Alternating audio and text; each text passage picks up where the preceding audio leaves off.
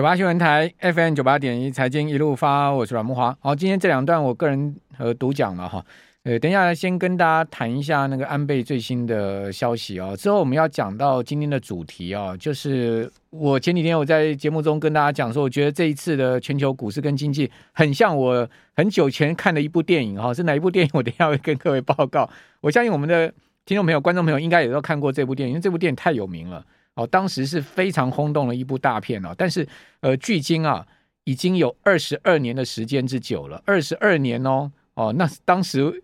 我还挺年轻的哈，现在已经是 有白发了哈。好，那刚刚有我们现在有朋友问到说，我的呃，Alan 问到说，我的零零五零获利了结了吗？诶，跟您报告没有诶，我今天还有在加码哈，因为我认为这一波的反弹呢，应该幅度不会是。呃，仅止于到今天，好，时间波应该还会延续到下周了哈。那至于说，呃，幅度是多少，我没有办法预估哈。但是从整个现在目前的反弹的条件看起来，应该还会再持续进行，好，应该还会持续进行。只是说呢，呃，我既然讲反弹，我就不认为它是回升，好，所以后面呢，可能台股跟全球股市还有一些挑战哈。那这等一下我用一些呃这个图表啦哈，包括我今天准备的资料跟各位做说明哈。那谈到这个安倍今天被刺身亡这件事情啊，讲实在，他有一个呃历史上的恐怖的呃巧合哦，也就在六十二年前哦，同样是七月哦，安倍晋三的外公啊，同样是被刺哦哦，不过当时安倍晋三的外公并没有死掉了哈，他是被人家在大腿上刺了一刀哈。哦那安倍外安倍晋三的外公啊，就外祖父啊，非常有名啊。我们刚刚有讲说。安倍出生在政治家族嘛，哦，他是日本山口县人呐、啊，哦，那安倍晋三的外公呢，呃，同样是日本山口人哈，呃，山口县人，哦，那就叫非常有名的，在一九一一八九六年出生的岸信介，那岸信介哈，呃，也是在六十二年前，在七月哈，就是一九六零年的七月十四号，岸信介当时参加自民党新任总裁。啊，池田勇人的招待会啊，结果被一个右翼团体大话会的成员啊，叫荒木退助哦，拿刀给刺了大腿哦。那隔天之后呢，呃，岸内阁就这个总辞了哈，因为这个自民党有新的总裁了嘛。哦，那呃，过往这个日本的政治惯例哈，就是执呃所谓执政党的这个总裁呢，就是当然的首相人选了哈，首相的这个人呢。那我们看到那个历史旧的黑白照片啊，安信介被刺之后一脸惊慌哦，有大概有四五个这个呃巨汉呢，把他整个人给抬了起来哦，因为他大腿上明显在这个西装裤上有很这个很明显的血血迹啦哦，应该被刺的是非常严重的一个情况，所以他整个人他没有办法站哈，所以被几个大汉是整个人是抱的抱的这样的一个抬轿子的一个这样状况啊。讲到安信介相当有名哈。他是东京大学德法语系毕业的哈，同时呢，他是第二次世界大战的战犯哦，是侵华战争的参与者哦，是臭名昭彰操纵伪满洲国五人帮之一哦，所以大家都知道，就是说，其实岸信介哦，也是当时二战的时候主导哈侵华的一个重要人哈。那这个呃，安倍跟岸信介呢，都在七月被刺哈，这应该也是一个历史上恐怖的巧合吧？好，那。有关安倍的事情，我们今天就讲到这边了哈，跟大家谈一下这个他的外祖父岸信介。好，那今天要谈跟大家谈一下，就是说，呃，今天晚上哈，美国要公布出来非常重要的六月非农的就业数据哈，这个是呃费德在七月升息前呢一个重要的观察指标。哦，那在美国时间的七月八号哈，呃晚间呃美国时间的七月八号早上会一早出炉哈，也就今天台北时间的晚上八九点的时候会出来。这是观察美国经济体制的重要的方向。好，如果六月的非农就业数字啊没有显露出任何疲软的迹象，那恐怕联准会啊七月底大胆升息的行动的底气就会更增加啊。好，目前一般预估是升三嘛，包括我们可以看到，呃，联准会里面的一些决策官员哦，纷纷都出来支持啊，下一次的升息就七月的升息呢是三码的行动。好，那根据道琼斯调查啊。呃，受访的经济学家平均预期啊，二零二二年好六月的非农就业数据好，可望增加二十五万人，哦，这个增幅呢是低于五月的三十九万人，好，当然还是属于在一个稳健增长。那失业率会持平在三点六，那最近美国劳动市场的指标啊，哦，可以讲好坏参半哈。那呃，昨天公布出来的 JOLTS 的职务空缺调查报告，哦，全美职务空缺是一千一百三十万哈，相当每个求职者有一点九个工作机会，哦，显示目前美国就业市场是卖方市场，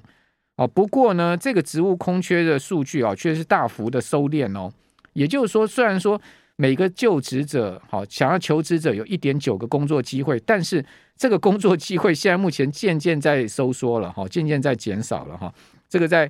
呃就业数据的部分是今天晚上观察重点。那下个礼拜美国观察重点是 CPI。那下周美国的 CPI 会是什么样的一个景况呢？哦，那我们看到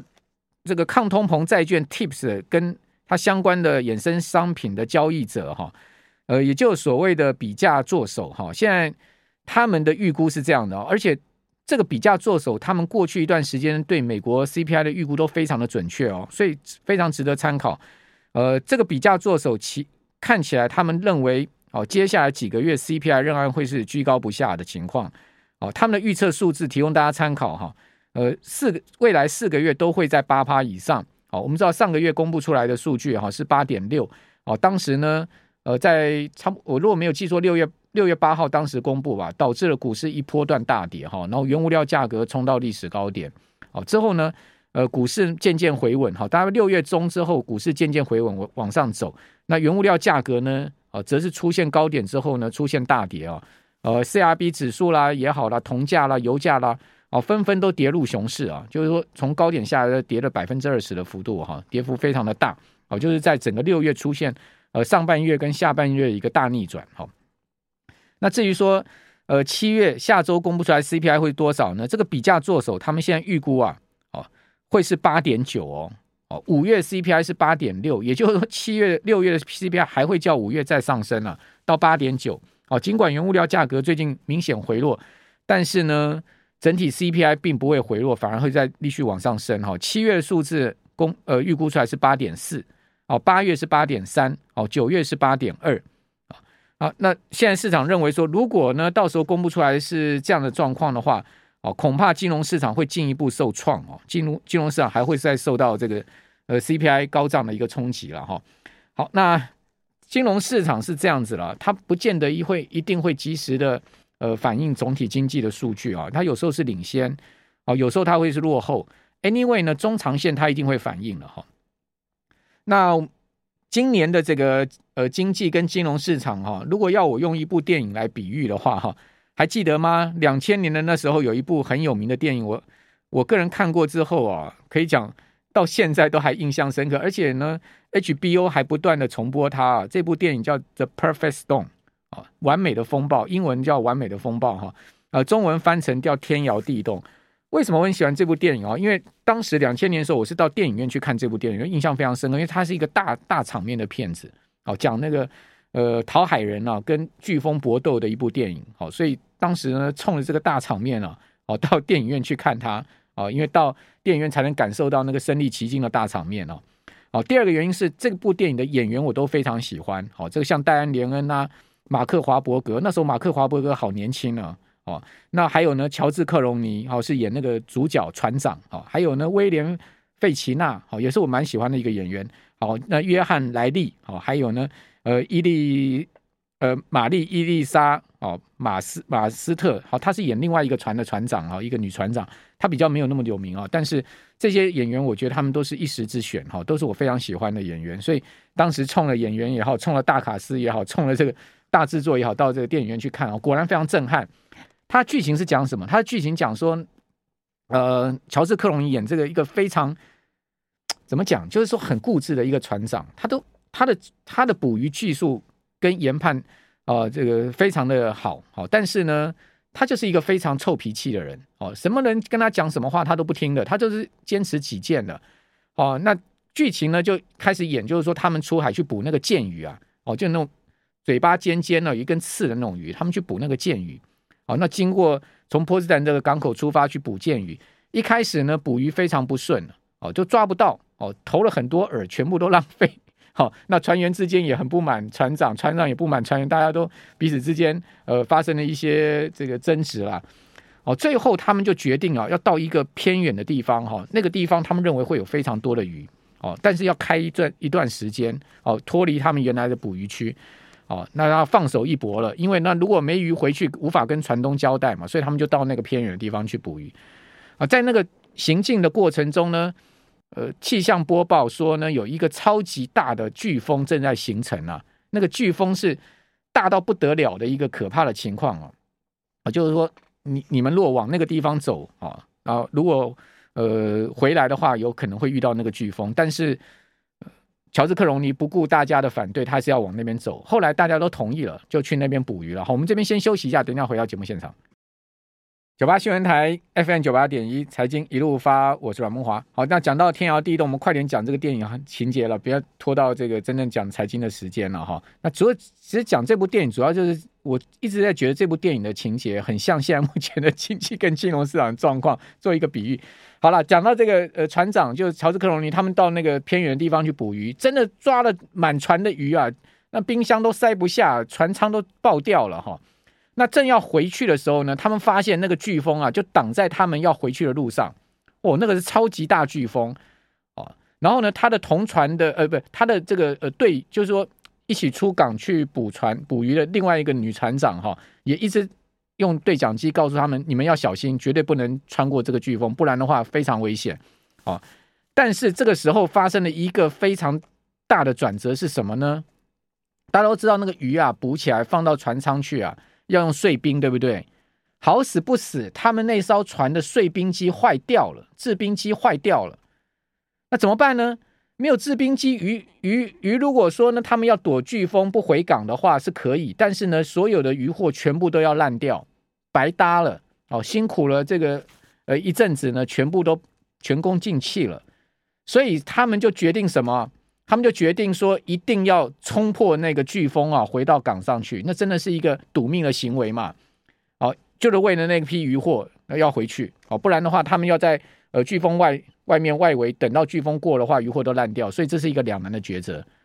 哦，就后来呢，船长就是乔乔治克隆尼说服了马克华伯格一干人等哦，他们就决定冲回去了。那冲回去，各位知道结局是什么？当然就是悲剧啊。哦，到最后全船的人都沉没在海里面啊，包括渔获也是一样。哇，那最后那一段那个剧情啊，那个拍摄真的是非常震撼。那个那个浪高多大？那个浪超级大浪啊！那个船一波又一波的冲进去，最后他们冲进暴风圈哦。就天呃，这个因为大家都知道暴风圈就是晴天了嘛。哇，整个海平海海海上有有阳光，风平浪静，暂时这个冲破了一圈，但是。另外更可怕一圈等着他们哦，就是暴风圈要再往外冲的话，还有另外一圈，到最后就是怎么样，船翻了，哦，悲剧收场，就是这部电影的情节。好了，你会说为什么我会讲这个故事、这个电影呢？好，因为大家看一下，我今天帮大家各位准备的第一张投影片呢，这个是费半子的一个周线图哈，你可以看到费半子今年哈，哦，它这样一路的上上涨到今年一月的高点哈，四千零六十八点。现在一路的跌到了两千四百点附近，哈，呃，今年的跌幅超过四成了，有没有就像是 遇到一个超级大飓风呢？哦，超级大暴风。那从费半指这样今年可以跌掉四成来看的话，你如果是在去年底、今年初啊看好半导体股票的话，哇，你现在的损失可以讲的是非常大了。好，那这个呃整个呃半导体的一个股价的下跌啊，呃，堪称是完美风暴了哈。那这个完美风暴背后的结构面是什么？我觉得它其实背后结构面呢、啊，哦，是应该是经济的问题了，哦，不是只有产，不是产业的面的问题。它除了经济问题，还有呢，过去几年哈，那个费半你可以看到它从两千年三两二零二零年三月从一千多点哈，单单这两年费半指从一千两百点涨到四千多点，哦，这么大的一个波段涨幅之后的一个泡沫化的问题。那费半最近五年的空头啊，都没有这一波的来势凶啊！哦，二零一八年三月到二零一八年十二月，哈，当时费半也有一波空头，跌幅是二十七趴。那二零二零年二月呢，到二零二零年三月，哦，那一波空头就是疫情所造成的瞬间股市大跌啊，费半的跌幅是三十八趴。哦，二零二二年一月啊，到二零二二年的六月，哈，这次已经跌幅达到百分之四十了，哈。那至于说台股的看法是如何呢？呃，我觉得在各方面还是有疑虑。虽然说周四周五反弹上去啊，哦，那筹码面外资今年卖超已经将近一兆，哦，那我觉得后面美元指数是重要观察指标。如果美元指数仍然是非常强势，而且居高不下的话，台币的压力仍然很大。台币压力大的话，外资的这个卖压哦，一定一定是相对还是相当大的哈。那技术层面上面呢，呃，即使到今天反弹，上市柜指数今年以来跌幅都超过百分之二十。哦，那现在目前看起来，整个结构面上面有一点层层套的问题。那基本面呢，目前看起来景气在下行哈。那各种总体经济指标的趋势哈，感觉是有点向下的味道哈。那至于说跌深之后一定会反弹，所以我这边留一句话，就谈完之后呢，打一个问号。那我把今年哈，呃，一月到最近这一波的低点一万四千点哈。我做了各波段涨跌幅度的比较，给各位参考一下。哦，今年一月五号大盘指数最高啊，也是历史高点的一万八千六百一十九点。哦，它一波段跌到三月八号，大盘指数跌到了一万六千七百六十四点，整个波段跌点呢是一千八百五十五点。哦，跌幅是刚好十趴。哦，也就是第一个波段回档十趴。那回档完之后呢，它就进行一个反弹波，反弹到三月三十号，哦，弹到一万七千七百七十点。哦，这个波段涨多少呢？涨了一千零六点。哦，也就是说，从三月八号回弹到三月三十号，整个三月是一个反弹的过程哦。它的涨幅是六趴。那涨到三月底之后呢，它又进行下一个波段的跌，那个下跌坡，这是今年第二段的一个下跌坡。哦，一直跌到五月十二号，跌到一万五千六百一十六点，一五六一六。哦，那总共跌了两千一百五十四点，跌幅呢达到百分之十二。那跌到五月十二号之后呢，它又进行一波反弹波，它反弹到六月一号，所以各位可以看到啊，它这一波的反弹波的时间比第一波反弹波要短哦。好，它是五月十二号弹到六月一号，那弹弹升多少点数呢？哦，它弹升了一千一百九十五点，好，它弹回了一万六千八百一十一点，那弹升的幅度是七点六趴。哦，那这个弹幅呢，跟第一波段的上涨六趴差不太多哦，多一点点。那谈到这个。六月一号之后呢，就一路啊，整个六月大跌下来哈，跌到七月四号一万四千呃一百六十七点哦。当然在呃这个礼拜我们也看看到它一度破了一万四收盘嘛哈。那跌到这个一万四千一百六十七点，这一波的跌幅啊达到十五点七趴，总共跌掉两千六百四十四点。哦，这个就我今年统计出来的这个数据给各位参考。我等下会跟各位解释一下这个数据有什么意义哈。我们先来看这张图啊。这张图就是今年以来啊，呃，这个下跌坡跟上涨坡。好，我们如果我们刚刚是数字，对不对？我们把那个呃 K 线放上去的话，大家可以看到那个波段的情况。哦，也就是说，今年以来，现在目前到七月哈，呈现下三波下跌，两波上涨。好，那这三波下跌呢，跌幅第一波是十趴，第二波跌幅是十二趴，第三波跌幅是十六趴。这告诉你什么？告诉你每一波段的下跌，它的幅度都更大。好，那反弹波呢？啊，第一波反弹是六趴，第二波反弹大概七趴左右，哈，大概差不多幅度，好，也就是说它会弹升，大概都弹升千点左右。所以也就是说，如果我们看到现在在正进行第三波的反弹，maybe 它也是跟前两波一样，有一个一千点左右的反弹的空间，哦，大概是这样子哈。那因为指数越修正越多啊，哦，指数越低，所以它弹幅却是相对。会比较大一点，但是指数的弹升的空间差不太多哈。但是我们可以看到跌幅是越来越大哦。好，那这个跌幅越来越大代表什么意思？弹升的弹升的力道不变，好，但是跌幅越来越大代表什么意思？代表每一次下跌它所蓄积的空方动能是更强的哦。那这个事情就比较值得思考，就是说如果每一次下跌它蓄积的东通方共动能是比较强的话，